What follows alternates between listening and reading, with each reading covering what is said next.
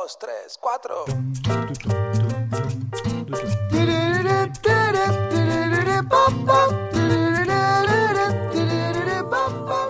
Endeudamiento. Se ha transformado en la forma normal de vivir, se ha transformado en la forma normal de consumir. Pero pocas veces nos paramos a pensar qué significa realmente el endeudamiento o cuáles son los tipos de endeudamiento y en particular cómo nos afectan. De eso, de los tipos de endeudamiento y de qué está haciendo nuestra cabecita el endeudamiento, vamos a estar hablando en este episodio. Mi nombre es Rodrigo Álvarez y esto es el podcast de Neurona Financiera.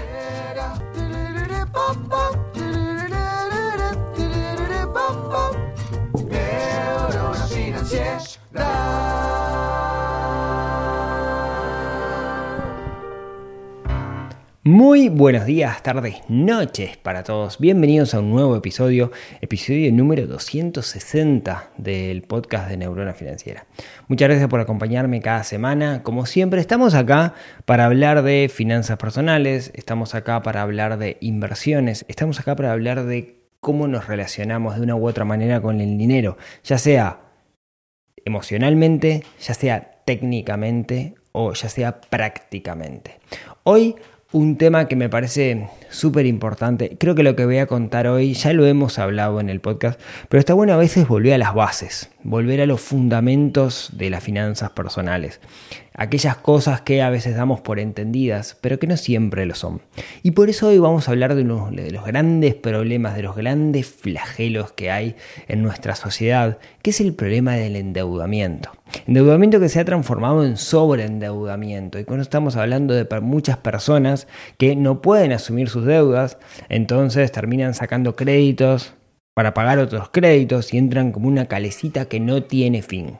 Hoy vamos a estar charlando y vamos a estar entendiendo cuáles son los tipos de endeudamiento que existen y en particular cuáles son las características que tiene cada uno de ellos para de alguna manera estar preparados, porque como todo, las herramientas de endeudamiento no son ni buenas ni malas, son herramientas. El problema es que la mayoría de nosotros no sabemos usarlas bien, nos metemos sin entender en qué nos estamos metiendo. Entonces, para empezar, ¿qué es el endeudamiento?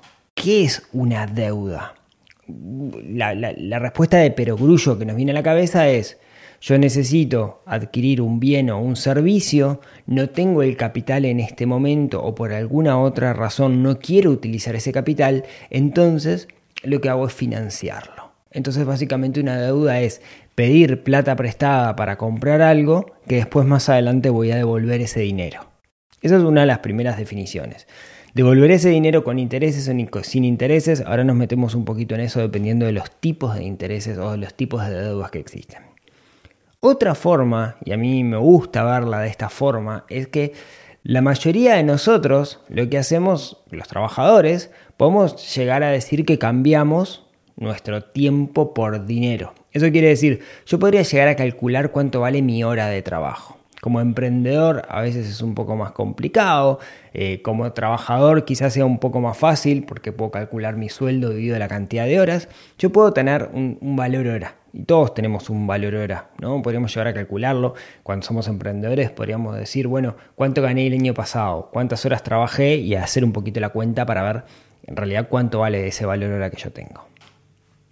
Bajo esa apreciación, cuando yo asumo una deuda, lo que yo podría decir es que lo que estoy haciendo es adelantando trabajo futuro. ¿Qué quiero decir con esto?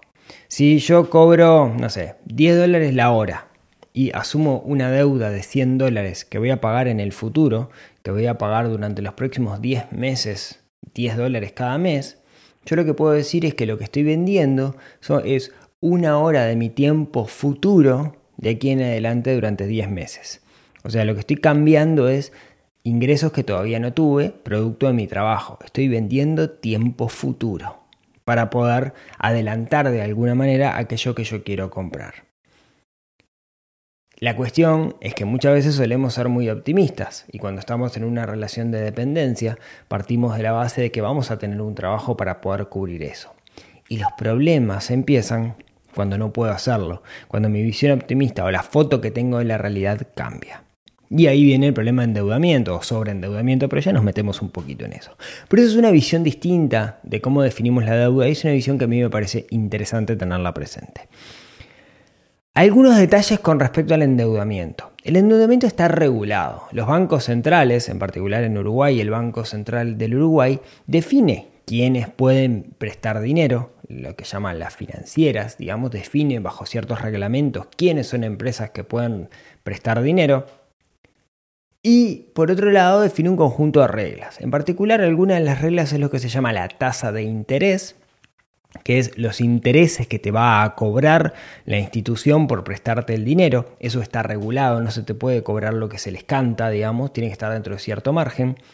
Después también define lo que se llama la tasa de mora. Eso es, si una persona no paga, ¿cuánto va a ser el interés que se le va a cobrar? Dato interesante, en Uruguay la tasa de mora se define como un porcentaje arriba de la media del mercado de lo que cobran todos los intereses todos los operadores del mercado. Quiere decir que se puede dar una suerte de oligopolio, ¿no? que entre todos se pueden poner de acuerdo para definir eso. Y usualmente es el mercado el que lo termina definiendo.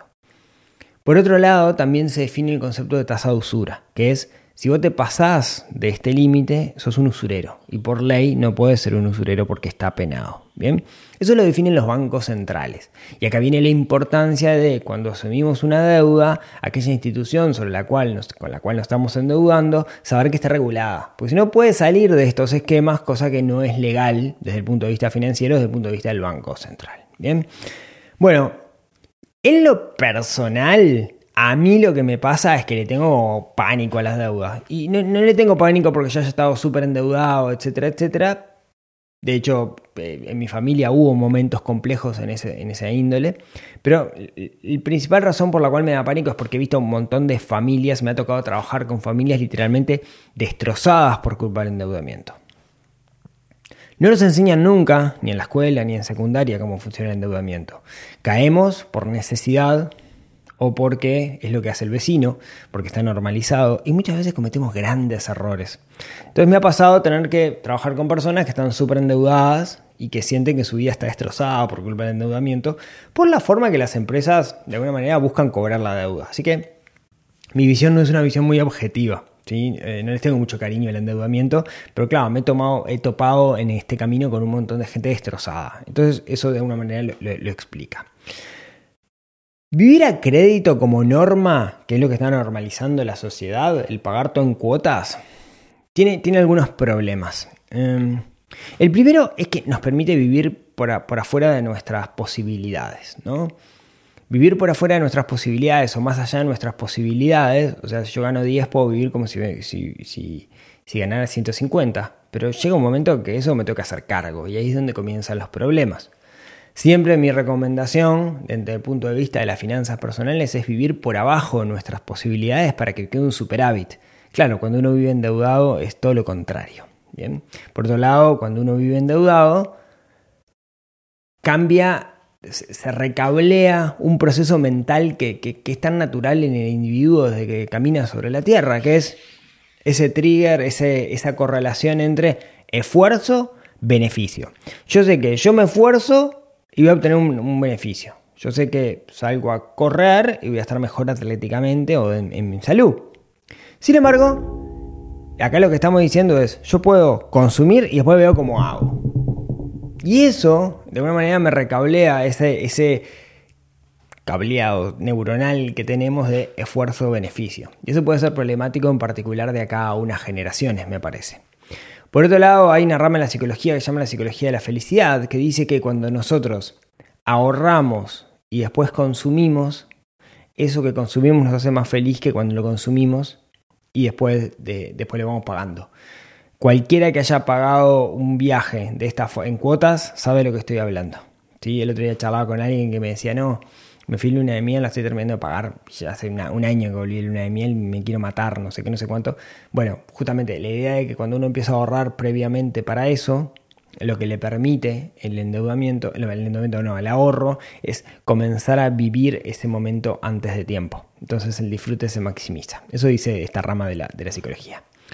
Ahora, ¿Es bueno o es malo el endeudamiento? No es ni bueno ni malo, es una herramienta y a veces es necesario, no hay que demonificarlo, Por eso, por eso es importante aprender a usarlo. Como toda herramienta, si no la sabemos usar, nos podemos cortar un dedo. Entonces, vamos a meternos un poquito técnicamente a entender cuáles son los tipos de crédito o algunos de los tipos de créditos que existen y cuáles son sus principales características para entender de qué estamos hablando cuando hablamos de endeudamiento. Empecemos por los créditos que se llaman comúnmente créditos de consumo. Los créditos de consumo usualmente son dados por financieras o empresas financieras o bancos. Se les llama comúnmente financieras a pie de calle Buscan hacer publicidad tanto por redes sociales como en vía pública, como en televisión. Usualmente se eh, buscan relacionarse con personas que sean como queridas por la sociedad, más le apuntan al pueblo, digamos, ¿no? Una clase media baja, de alguna forma y te van, con el, discurso usualmente de crédito a sola firma. Cuando te dicen crédito a sola firma, lo que te están diciendo entre líneas es, mira, me alcanza con que asumas el compromiso, eh, eso quiere decir que los intereses van a ser altos porque ellos están corriendo mucho riesgo. Altos siempre y cuando hasta donde llega el Banco Central, ¿no? Aunque tienen algunas trampitas como costos administrativos y cosas por el estilo. Crédito a sola firma es, no me importa si me puedes pagar, Así que esto apunta a volumen, ¿no? No te van a prestar mucha plata, pero apuntan a que le prestan plata a 100 personas, de las cuales 90, de alguna forma, van a pagar. Y ahí ya tiene ganancia. Bien. Los créditos de consumo eh, están proliferando, son cada vez más comunes, es un gran negocio para muchas empresas, hasta el punto que bancos de plaza terminan comprando o adquiriendo financieras que se, dedican a hacer créditos de consumo. Muchas veces te tapa un agujero un crédito de consumo. El problema es cuando ese crédito justamente es para consumo. Y consumo no necesariamente se asocia con la palabra necesidad, sino más con la palabra quiero. Entonces tenemos que tener mucho cuidado ahí.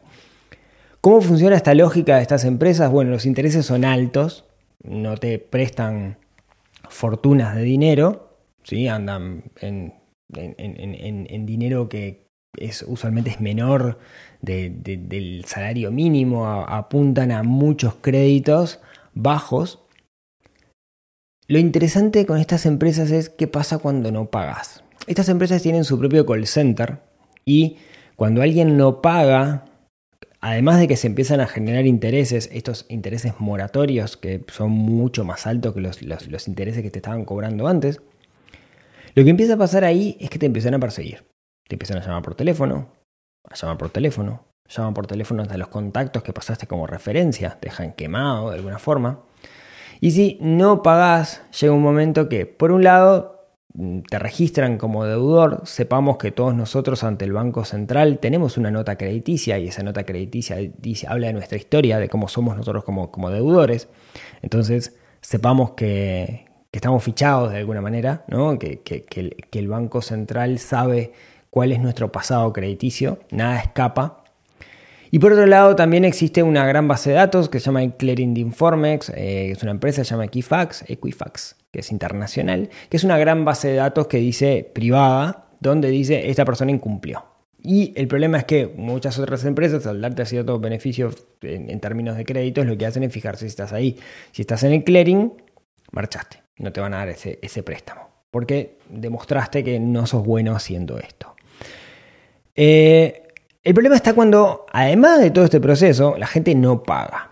Bueno, este call center va a ser su mayor esfuerzo, pero llega un momento donde le sale más cara la hora de la persona que tiene en el call center intentando cobrar que el mismísimo la deuda que hay. Entonces, esto sigue sumando interés en venta no pagas, ¿no? Esto es una bola de nieve que sigue creciendo. Entonces, ¿qué pasa?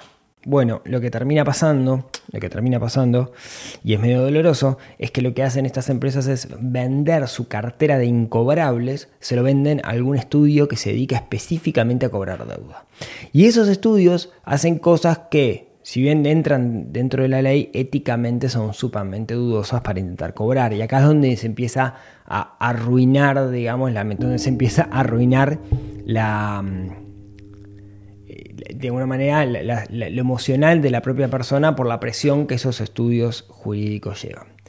Acá hay dos visiones. Una de las visiones es, bueno, la persona asumió esa deuda, tiene que hacerse responsable. Eso es una de las visiones y es la visión del mercado de alguna forma y por eso existe esto. Y hay otra visión, digamos, que, bueno, la persona quizás tomó ese préstamo sin pensarlo mucho y, no lo, realmente no lo puede pagar y lleguemos a, a un acuerdo. Usualmente con estas empresas se logra llegar a un acuerdo, pero nunca sin pagar un costo emocional o psicológico de todo ese proceso. Bien. Bueno, eso con respecto a los créditos de consumo. No quiero entrar en detalles sobre cada uno, si no se me va a hacer larguísimo. Pasamos al siguiente tipo de crédito, que es el crédito de las tarjetas de crédito. Cuando yo compro algo con una tarjeta de crédito, básicamente el proceso es similar. Lo único que me da la posibilidad de financiar en cuotas sin recargo.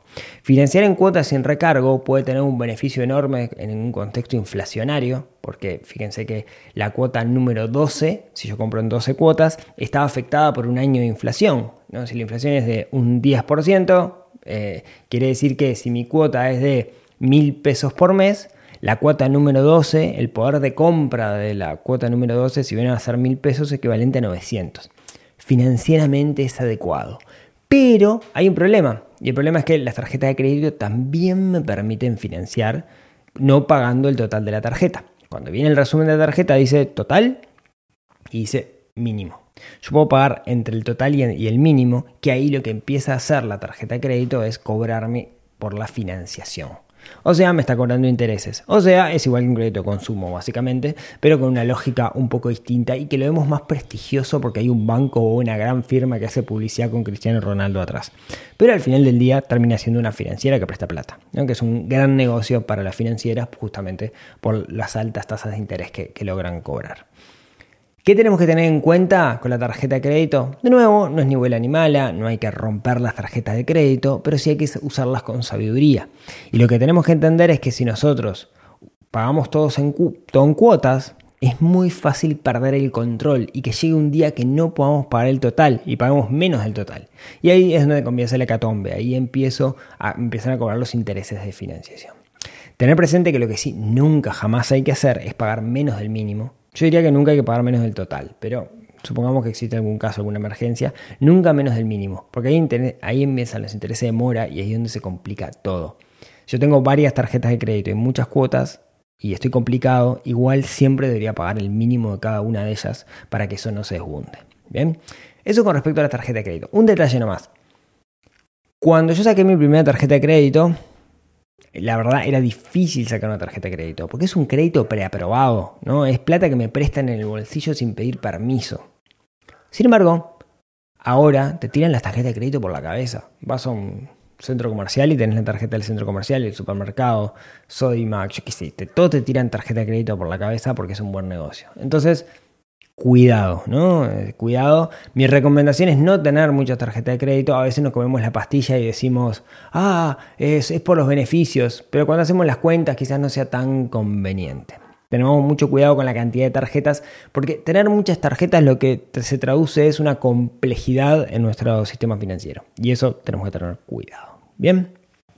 Bueno, otro tipo de deuda, seguimos. Los créditos hipotecarios. Mucho se ha hablado del crédito hipotecario, es un crédito distinto en el cual eh, se extiende durante usualmente muchos años y quien te da el crédito hipotecario tiene prendado, tiene una hipoteca sobre la propiedad. Quiere decir, si yo hipoteco, eh, voy a comprar una casa con una hipoteca, la casa es del banco hasta que yo se lo termine de pagar porque queda hipotecada. Fíjense qué gran negocio que es para el banco, que me presta el dinero y se queda con la propiedad. Si yo no pago en algún momento, puede hacerse con la propiedad, con el total de la propiedad, ¿no? Entonces suele ser un negocio como bastante interesante para, los bancos y bastante seguro y con unos intereses súper altos. Eh, lo que tenemos que entender de las hipotecas es que acá en Uruguay se utiliza lo que se llama el sistema francés. El sistema francés es un sistema de cuotas fijas. Eso quiere decir yo voy a pagar lo mismo durante todo el ciclo de vida del préstamo. Usualmente, cuando se hace acá en Uruguay, se suele hacer no en pesos, sino en unidades indexadas, esta moneda virtual que acompaña la inflación. Eso implica que todos los meses yo pague más. Pago lo mismo, medido en unidades indexadas, pero va aumentando a medida que sube la inflación. O sea, la cuota sube para siempre. En un contexto, como hablábamos hace un par de episodios, en el que el dólar baja y la inflación sube, algo que está pasando es que uno se puede fijar hoy cuánto debe de hipoteca y te dice, mira, debes, no sé, 100 mil dólares, Va la semana que viene y te dicen debes 110 mil dólares. ¿Pero cómo? Y bueno, sí, subió la inflación, bajó el dólar. Es razonable que eso, que eso pase. Y cuando uno lo mide en dólares, que es el valor en el cual se transa la propiedad, choquea y bastante verlo. ¿bien? Bueno, decíamos, la hipoteca utiliza el sistema francés de cuotas fijas, eso quiere decir que durante el ciclo de vida de la hipoteca, esos 10, 20 años, la cuota es fija a medida de sus unidades indexadas, pero cada cuota se distribuye adentro en distintas partes. Una parte vendría a ser lo que es eh, la amortización, lo que le devolves al banco, y otra parte es eh, básicamente los intereses que estás pagando. Para, hacerlo súper fácil, a 20 años son a 20 años son 240 cuotas. Cada, la cuota número 1 de las 240 es casi todo intereses y un poquito de amortización. La cuota número 2 es un poquito más de amortización y todo lo demás intereses. Hasta la cuota 240 que es 100% amortización. ¿Cómo se traduce esto? Que básicamente los primeros 10 años del préstamo lo que estamos pagando son intereses. Y los últimos 10 años hacemos amortización también con intereses. Entonces, si yo quiero cancelar un préstamo de forma anticipada, si me lo permite la institución financiera, tengo que entender que lo, correcto, lo mejor financieramente hablando, es hacerlo durante la primera mitad de ese crédito hipotecario. Después quizás no sea tan relevante o no valga tanto la pena. Eso con respecto a los créditos hipotecarios, ojo, ¿no? es una de las decisiones financieras más importantes que tomamos en nuestra vida sin entenderlo bien y no pretendo agotar el tema acá, simplemente estoy tirando titulares de los tipos de endeudamiento. Otro tipo de endeudamiento es el viejo y querido family and friend, ¿no? cuando le pedís plata a un amigo. Bueno, acá yo siempre digo lo mismo. Si nosotros como amigos le prestamos dinero a alguien, tenemos que partir de la base de que ese dinero nunca va a volver. Esa es mi mentalidad, digamos. ¿no? Si, eh, si vuelve, bien. Si no vuelve, que eso no atente contra la relación de amistad. Tengamos cuidado con esos préstamos de familia y amigos, digamos, pueden complejizar mucho una relación. A veces cuando alguien no te puede pagar se rompe la amistad y no vale la pena romper una amistad por dinero. Después hay otro crédito que, que con este nos comemos mucho la bastilla, que es lo que se llama el crédito bueno o crédito productivo, ¿no? Y el otro día en Instagram alguien me decía, pero ¿qué pasa si yo compro una bicicleta a crédito y después la alquilo? Y con el valor del alquiler lo que hago es pagar la cuota a la bicicleta. ¿no? Es lo que yo llamo la gran Kiyosaki, ¿no? Es lo que te dice padre rico, padre pobre, que es saca un préstamo, compra un bien, renta ese bien, con la renta de ese bien lo que haces es pagas el préstamo y además te quedas con ganancias. Soy Gardel, ¿no? Y eh, gano plata con plata de otros. Ni siquiera necesito dinero para ganar dinero. ¿Es tan fácil esto? ¿Cuál es la realidad? Opinión personal. Es como grado ninja eso, ¿no? O sea, somos jóvenes Padawan y eso es maestro Jedi, podríamos decir. No a cualquiera le sale. Y por una cosa simple. Y es que yo tengo que poder predecir el futuro. Si yo hago esa, yo pido un préstamo para poder hacer un negocio, lo que necesito es poder predecir el flujo de fondos que va a venir a partir de ese negocio. Y para eso necesito poder predecir el futuro. Y esa es la parte complicada. No, no, podemos predecir que alguien me va a alquilar la bicicleta. ¿Qué pasa si un mes alguien no me la alquila? ¿Qué hago? Y bueno, tengo que pagar la cuota y tiene que salir de mi bolsillo. Y ahí es donde viene el riesgo. No digo que sea imposible pero digo que no tenemos que minimizarlo. No es tan sencillo como parece, no nos comamos la pastilla. ¿sí? No es, vieron el videito de Instagram del flaco que dice, va, esto es una pavada, sacas un préstamo, bla, bla, bla, bla, y soy millonario. No, no funciona tan así. ¿no? Tengamos mucho cuidado con eso. Mucha gente se come la pastilla al respecto y termina cometiendo graves errores justamente porque lo que no puede es predecir el futuro. ¿no? Eh, déjenme hablar de dos tipos más de préstamos. Está el préstamo, hay un tipo de préstamo que se llama el préstamo gota a gota, es ilegal de hecho. El préstamo gota a gota es una actividad delictiva en el cual a pequeños comerciantes se les da un préstamo de poco dinero y se le plantea cobrarles mm, diariamente. O sea, todos los te prestan mil pesos y te vienen a cobrar todos los días 100 pesos durante 20 días. Y vos decís, 100 pesos durante 20 días lo puedo pagar, no hay problema, me saca un apuro. Pero cuando hacemos las cuentas, la tasa efectiva anual, o sea, el interés que me cobran, es un montón y está muy por arriba de la tasa que, permite el Banco Central. Digo que es una actividad delictiva esta que viene usualmente viene de, Centroamérica, no más del Caribe, era, es una práctica bastante común que se ha instalado últimamente por acá, que ataca a comerciantes pequeños que después los apretan para pagar y cosas por el estilo. No nos comamos la pastilla con eso. Y por último, el otro crédito que quería hablar es, no es otro tipo de crédito, pero es cuando nosotros tenemos empresas, cuando, cuando nosotros tenemos una pyme o una MIPYME, muchas veces necesitamos capital de giro, ¿no? necesitamos ese, préstamo. Y, podríamos tramitarlo en instituciones de microfinanzas, que son instituciones justamente que están dedicadas a dar préstamos a este tipo de empresas, que están de alguna manera subvencionadas por el Estado, porque al Estado le sirve que las pymes, que son el motor de la economía de un país, crezca. ¿no?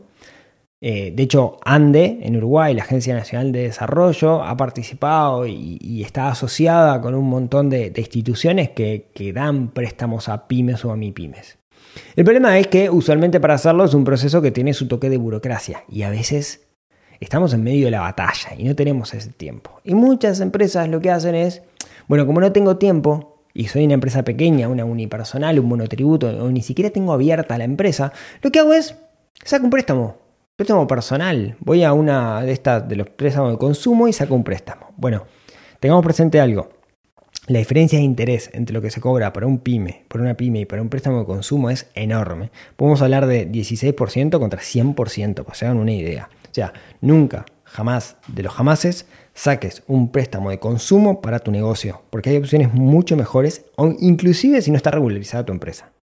Hay opciones mucho mejores y ahí les recomiendo en el caso de Uruguay que vayan a ver la página de ANDA. Y esto es un repaso de algunos de los tipos de créditos que hay. No, espero con esto agotar el tema, sino, como les decía, es como bastante técnico este episodio sobre los tipos de endeudamiento que existen. Son herramientas, cada uno tiene sus reglas, es responsabilidad nuestra aprender a usar cada uno de estos mecanismos bien para no caer en trampas, para no cometer errores, para no terminar comprometiendo nuestro futuro.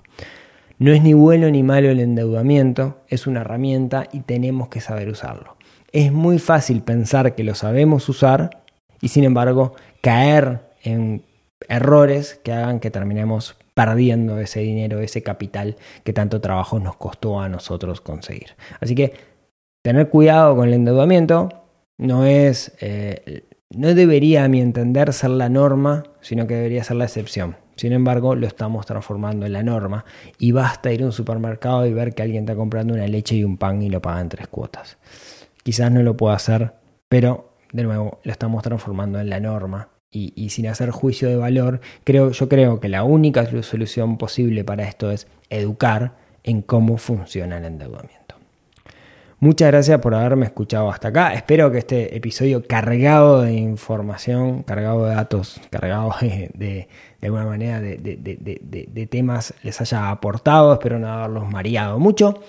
Como siempre, muchas gracias por seguirme, muchas gracias a todos aquellos que eh, se suscriben al newsletter de neuronafinanciera.com todos los jueves y últimamente estoy haciendo los viernes por un tema desorganizativo que tengo que trabajar.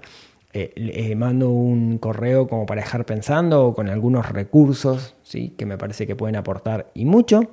Eh, así que muchas gracias a todos los que se suscriben. En serio, mm, ayuda mucho a que este proyecto siga creciendo. De la misma forma que si comparten este episodio o le ponen el corazoncito o lo ranquean con una buena cantidad de estrellas, ahí me ayudan un montón a que esto llegue a más personas. Así que Recuerden, cada vez que comparte un episodio de Neurona Financiera, nace un oso panda bebé en cautiverio. No, hablando en serio, muchas gracias a todos. Como siempre, eh, un placer haber eh, acompañado este ratito. Y si tienen ganas, nos vemos, nos hablamos, nos escuchamos el próximo miércoles en otro episodio que ayude a despertar esa neurona financiera que tenemos un poquito dormido y que tenemos que despertar para no caer en trampas, ser personas más felices y vivir una buena vida. Les mando un abrazo y hasta la próxima semana. Chau, chau.